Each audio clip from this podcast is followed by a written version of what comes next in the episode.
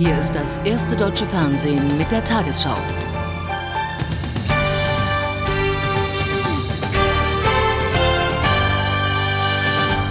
Guten Abend, meine Damen und Herren. Bei den Sozialreformen steht die CSU auf einem anderen Standpunkt als die CDU. Parteichef Stoiber lehnte das Herzog-Konzept, das die Schwesterpartei gebilligt hatte, in weiten Teilen ab. Kernpunkte seien unsozial oder kaum realisierbar. Allerdings, so Stoiber, gehe es nicht um fundamentale Gegensätze, sondern um eine Diskussion. Am Ende werde ein Kompromiss stehen die CSU und ihre Vorstellungen zur Reform des Sozialstaats. Natürlich war da die Kritik an Rot-Grün. Stoiber sprach vom unkoordinierten Reformdurcheinander. Aber klare Abgrenzungen gab es auch in Richtung Angela Merkel. Nur mühsam verdeckt kritisierte der CSU-Vorsitzende eine Reihe von Forderungen der Herzog-Kommission. Gerade die Kopfpauschale im Gesundheitssystem, also ein einheitlicher Krankenversicherungsbeitrag pro Person, sei unsozial und würde viele Menschen zu stark finanziell belasten.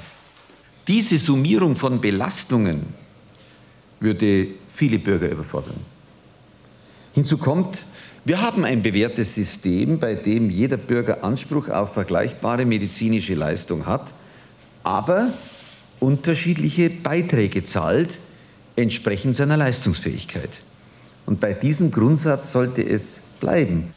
Auch bei den Vorschlägen der Herzog-Kommission zur Heraufsetzung des Rentenalters und der Kürzung von Witwenrenten sieht Stoiber erheblichen Diskussionsbedarf.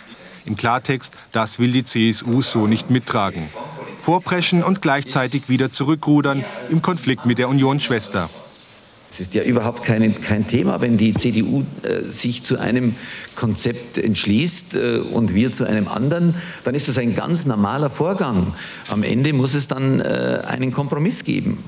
Die CSU will am 17. November ihr eigenes Konzept im Vorstand verabschieden. Dann wird das eigentliche Ringen um eine gemeinsame Linie mit der CDU beginnen. Deren Vorsitzende Angela Merkel wirbt weiter für das Herzog-Konzept. Auf der zweiten von sechs geplanten Regionalkonferenzen der CDU stellte sie sich am Abend in Erfurt den Fragen der Parteimitglieder.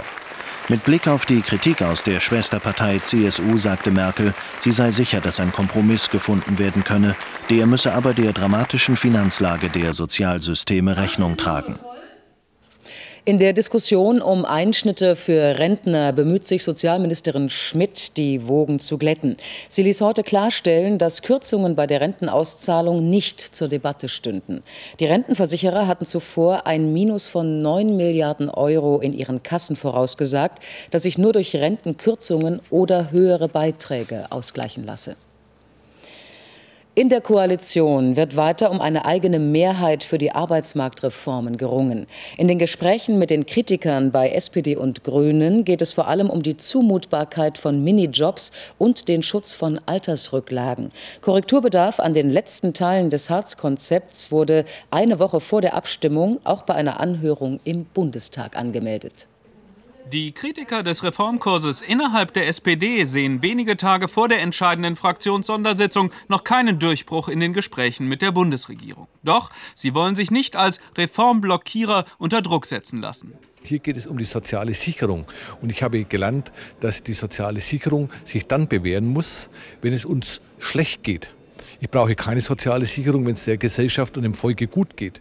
Zumindest in einer Frage, nämlich wie bei Empfängern des geplanten Arbeitslosengeldes II eigenes Vermögen berücksichtigt wird, gibt es Bewegung. Lebensversicherungen von Hilfeempfängern sollen nicht unbedingt einberechnet werden. Wenn bei der Lebensversicherung beispielsweise festgelegt wird, dass sie wirklich erst im Alter ausgezahlt wird, dann könnte man eine solche Lebensversicherung in Gänze oder auch zu einem großen Teil äh, freistellen vom Zugriff zum Arbeitslosengeld II. Alternativ, so hieß es am Rande der heutigen Anhörung zum Harz-Konzept, sei auch ein monatlicher Freibetrag denkbar. Außerdem soll es bei Hilfeempfängern keine Unterhaltspflicht für Eltern oder Kinder geben. Da ist Bewegung da, aber äh, wie gesagt, es liegt noch nicht Schriftliches vor, aber die Bewegung ist auf jeden Fall in die richtige Richtung und mit einigen dieser Vorschläge könnte ich ganz gut leben. Bei der Zumutbarkeit von Minijobs haben die Kritiker weiter Änderungswünsche. Ein Vorschlag lautet, Preisdumping hier durch die Bindung an ortsübliche Löhne zu verhindern. Dann aber, so warnen die Reformanhänger in der SPD, drohen die Minijobs zum unwirksamen Instrument auf dem Arbeitsmarkt zu werden. Hier wartet auf die SPD-Fraktionsspitze noch reichlich Arbeit, um die Widerständler bis zum Montag ins Boot zu holen. Um die Offenlegung der Verträge zur Lkw-Maut bahnt sich offenbar ein Streit zwischen den Betreibern und der Bundesregierung an. Nach Informationen des ARD Hauptstadtstudios ist der Aufsichtsrat von Toll Collect nur bereit, die Inhalte der Verträge den Obleuten der Bundestagsausschüsse mündlich erläutern zu lassen.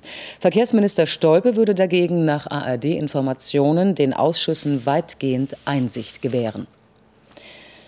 Hollywood-Schauspieler Arnold Schwarzenegger wird Gouverneur des US-Bundesstaates Kalifornien. Der gebürtige Österreicher, der für die Republikaner kandidierte, liegt nach Auszählung von mehr als 95 Prozent aller Wahlbezirke uneinholbar vorn. Beim Recall, dem vorgezogenen Urnengang, wählten die Kalifornier den bisherigen Amtsinhaber Davis ab. Er wurde für das große Haushaltsdefizit und die schwere Wirtschaftskrise verantwortlich gemacht. Los Angeles am Tag danach. Der Rausch des Recall ist vorbei. Geblieben sind die Probleme Kaliforniens, das gewaltige Staatsdefizit, die hohe Steuerlast, die Jobkrise nach dem Niedergang der Hightech-Industrie. Es wird zudem eine ganze Zeit dauern, bis die harten Auseinandersetzungen des Wahlkampfs vergessen sind. Ich glaube, der Recall war schlecht und ich bin besorgt über die Anschuldigungen, dass Herr Schwarzenegger Frauen sexuell belästigt haben soll. Ich bin enttäuscht, dass die Leute das ignoriert haben. Die Zeit wird zeigen, wie es weitergeht. Ich hoffe, es geht alles gut. Das können wir wirklich gebrauchen. Wer weiß, es kann schon interessant werden. Er scheint ja ein aufrichtiger Mensch zu sein, aber ich habe keine Ahnung, wie er das jetzt alles machen will und welche Ziele er wirklich für Kalifornien hat. I don't know what he's going to be able to do to really pull this together and what that really is going to mean for California. Als Gouverneur ist Schwarzenegger der oberste Dienstherr hunderttausender Staatsbediensteter. Er kann rund 3000 hohe Beamte entlassen und ihre Posten neu besetzen. Seine Funktion ist vergleichbar mit der eines deutschen Ministerpräsidenten. Weiter als Schauspieler zu arbeiten ist da undenkbar. Zudem ließe sich das nicht mit der Würde des Gouverneursamts vereinbaren. Nach einem Wahlkampf der großen Worte warten jetzt große Aufgaben auf den neuen Gouverneur Arnold Schwarzenegger. Sie zu lösen wird weitaus schwieriger sein als alles, was er bisher in seiner Karriere leisten musste.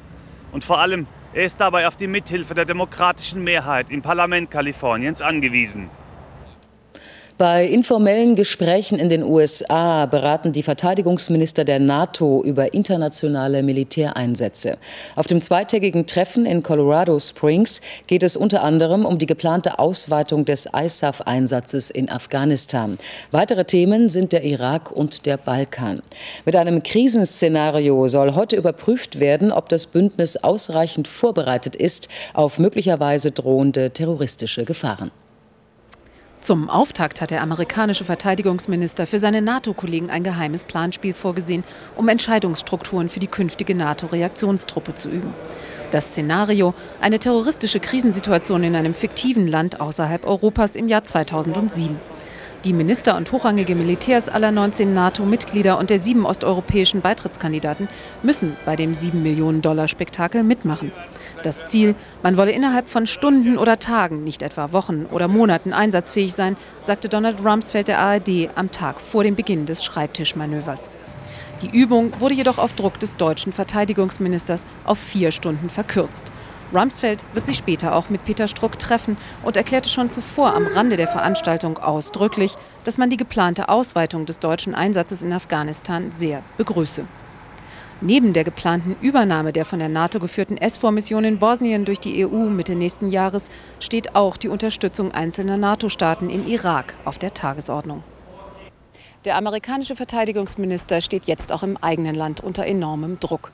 Hier in Colorado Springs gab er sich irritiert, dass das Weiße Haus den Wiederaufbau im Irak jetzt verstärkt an sich ziehen will. Condoleezza Rice, die Sicherheitsberaterin, ist damit beauftragt worden, die Koordination zwischen den Regierungsbehörden zu beaufsichtigen. Donald Rumsfeld ist deshalb für jede Entlastung der amerikanischen Truppen dankbar und er schlägt gegenüber den Europäern mildere Töne an.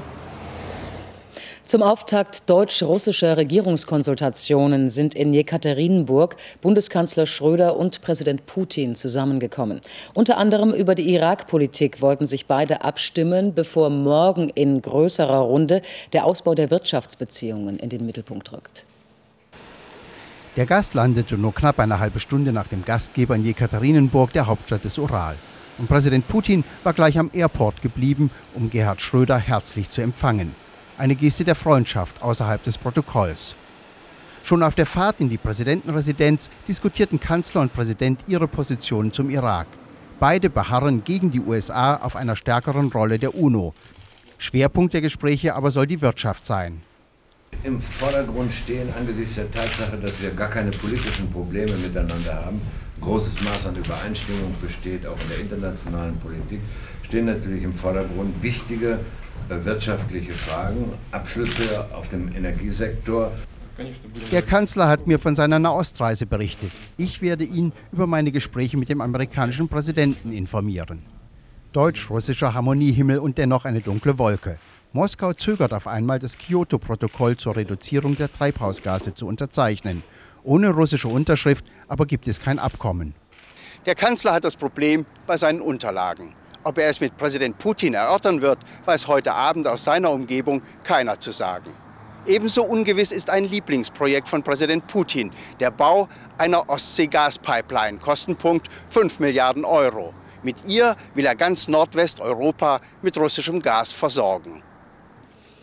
Der Justizminister von Sachsen-Anhalt Becker sieht sich mit dem Vorwurf des Amtsmissbrauchs konfrontiert. Nach einem Bericht der Mitteldeutschen Zeitung soll der CDU-Politiker schriftlich versucht haben, einem Parteifreund in einem Gerichtsverfahren einen Vorteil zu verschaffen. Es ging um ein Bauprojekt in Naumburg. Becker räumte einen Fehler ein. Es sei ein Briefbogen des Ministers für das Schreiben verwendet worden. Am Dienstag wird sich der Rechtsausschuss des Magdeburger Landtags damit befassen. In Leipzig lässt der Geschäftsführer der Olympia-Bewerbungsgesellschaft Terichen nach Stasi-Vorwürfen sein Amt ruhen. Er sprach von einer Rufmordkampagne und kündigte rechtliche Schritte an. NOK-Präsident Steinbach sagte der ARD, es gehe darum, Schaden von der deutschen Olympiabewerbung fernzuhalten. Außerdem müsse Terichen Zeit haben, die Vorwürfe zu widerlegen. Der Nobelpreis für Chemie geht in diesem Jahr an die Amerikaner Peter Agri und Roderick McKinnon. Die beiden Wissenschaftler werden für ihre Forschungen zur Versorgung der Körperzellen mit Wasser und Salzen geehrt, teilte ein Sprecher der Königlich Schwedischen Akademie der Wissenschaften in Stockholm mit. Die Wissenschaftler untersuchten die winzigen Schleusen, die beispielsweise Wasser in die Zellen leiten oder Nervensignale weitersenden. Auch die Nobelpreisträger für Wirtschaftswissenschaften wurden heute bekannt gegeben. Es sind der US-Amerikaner Robert Engel und der Brite Clive Granger. Sie erhalten die Auszeichnung für ihre Arbeit über statistische Verfahren für ökonomische Zeitreihen. Solche Zeitreihen zeigen zum Beispiel, wie sich das Bruttoinlandsprodukt oder die Aktienkurse über Monate und Jahre entwickeln. Und nun die Lottozahlen. 8, 15, 16, 34, 40, 46, Zusatzzahl 3, Superzahl 3. Die Gewinnzahl im Spiel 77, 6, 4, 5, 3, 0, 6, 4 und die Gewinnzahl der Lotterie Super 6, 4, 4, 6, 4, 7, 0. Diese Angaben sind wie immer ohne Gewähr. Knapp zwei Monate vor dem meteorologischen Winteranfang liegen Teile Süddeutschlands bereits unter einer Schneedecke. Wie hier in Kempten fielen in der Nacht im Allgäu und im Schwarzwald bis zu 20 Zentimeter Neuschnee. Bis in die Niederungen hinein nach München gab es die ersten Flocken, hier blieb der Schnee aber nicht liegen. Und nun die Wettervorhersage für morgen Donnerstag, den 9. Oktober. Die Schneefallgrenze zieht sich in Lagen oberhalb von 1500 Metern zurück. Der Grund? Die Luft, die zu uns kommt, ist nicht mehr ganz so kalt. Gravierender ist der Wind. Ursache für die Windentwicklung ist das Tief über Skandinavien. An der Nordseeküste wird der Wind zurzeit immer stärker. Es besteht für das rot markierte Gebiet Unwettergefahr. Windböen nehmen orkanartige Ausmaße an. Der Sturm drückt die Wassermassen in die Elbmündung. Die Folge: Für die Nordseeküste besteht Sturmflutgefahr. An der Unterelbe gibt es bereits das erste Hochwasser der Saison. Auch sonst wird der Wind frisch, auf den Bergen Süddeutschlands Böen bis 80 Kilometer in der Stunde. Mit dem Wind kommt Regen auf. Er zieht in der Nacht nach Süden. Sonst fallen nur noch Schauer. Morgen kommen mit einer Warmfront Regenwolken im Süden und Westen an. Sie breiten sich weiter in den Nordosten aus. Heute Nacht 9 bis 3 Grad, morgen dank der Warmfront 8 Grad am Erzgebirge, 15 Grad in Südbaden. Am Freitag fällt im Norden und in der Mitte noch etwas Regen, in Süddeutschland bleibt es trocken, es gibt zwischendurch sonnige Abschnitte. Am Samstag lässt der Regen langsam nach, am Sonntag am Meer ein paar Schauer, sonst heiter bis wolkig und milder.